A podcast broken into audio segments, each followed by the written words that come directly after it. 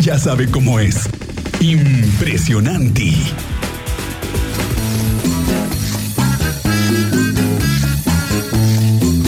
Manuel García, maestro, ¿cómo estás? Muy buenas tardes. Buenísimas tardes a todos, saludos, excelente viernes y por cierto, sí hay que hacer conciencia de hacerse un lado cuando venga la ambulancia. Sí, ¿no? Pues Por ¿qué te favor, cuesta? por ¿Qué te favor. cuesta? Tantito te haces a un lado.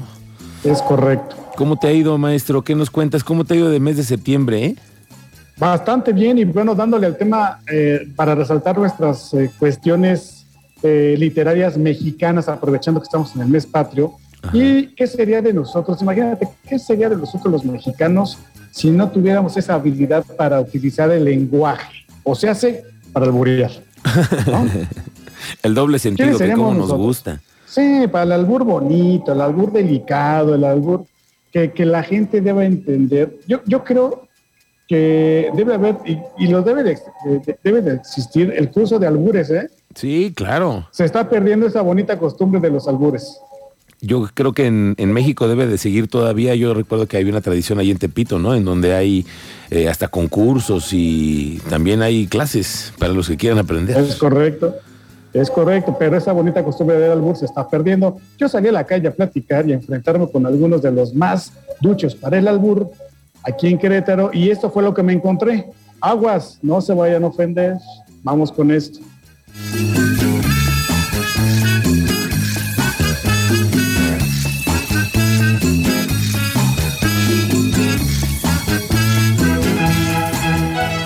¿Sí sabes cuántas venas tiene un chile? Ah, caray, ¿cuál es? Como las 700, ¿no? Dice el diccionario del español mexicano que el albur es un juego de palabras de doble sentido que en una conversación sirve para comentar o responder a algo en plan de burla o escarnio. ¿Te gusta ver gotitas ahorita que llueve? O ver gototas.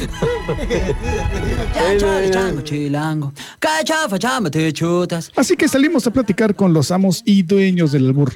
Aunque muchos dicen que no le saben, pero se me hace que solo se hacen ojos de hormiga. ¿Ustedes creen que son albureros? ¿Le saben al albur? No. Ni uno. No. Y uno hacía por lo menos inocentón. En nuestro andar pusimos en duelo a despachadores de las gasolinerías y a los taqueros. ¿Se va a soltar usted los mejores albures que le enseñaron a usted aquí en la gasolinera? A ver, Yo solamente sé que eh, para los albures me la ganan, pero mejor me quedo con ganas. no sé, ¿aquí en la, en, aquí en la taquería les han pedido algún taco de chorizo en cajones o algo así? Eh, no. Aquí en la taquería me, me dijeron que, que también este, dan los tacos de pastor con frijoles de apisaco.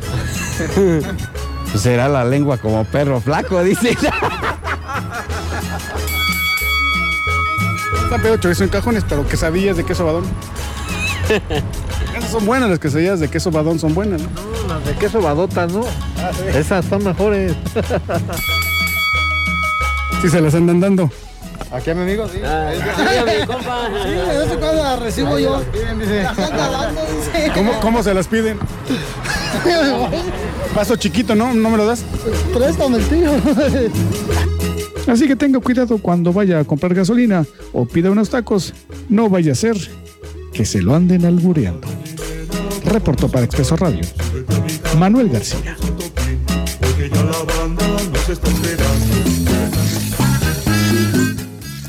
Bonito lenguaje mexicano, ¿no? Qué, qué, qué, qué expresivos somos, qué tan ricos y deliciosos somos. Es, es tan amplio nuestro español, ¿no? Y nosotros los mexicanos que lo usamos tan bonito, tan padre y tan divertido, ¿no? Pero bueno, hay que tener mucho cuidado también. No vaya a ser que una de esas se los vayan a alburear. Tengan mucho cuidado. Hay que prepararse para responder un buen albur. Si usted se tarda en responder un albur, ya es ardor. Eso sí, ya pierdes, ya eso ya es... Ya pierdes. Es, es correcto, eso ya es de ardillas, dicen por ahí. Es correcto. Bueno, Manuel García, pues que tengas muy buena tarde, que tengas buen fin de semana. Igual para todos, cuídense mucho y pues a darle que las gorditas nos están esperando el día de hoy. Muy bien. Unas gorditas, ¿qué te parece de migajas con chicharrón prensado? Saludos a todos. Uy, qué bueno. Se me antojaron. Gracias, que tengas muy buena tarde. Excelente a todos. Bye. Adiós.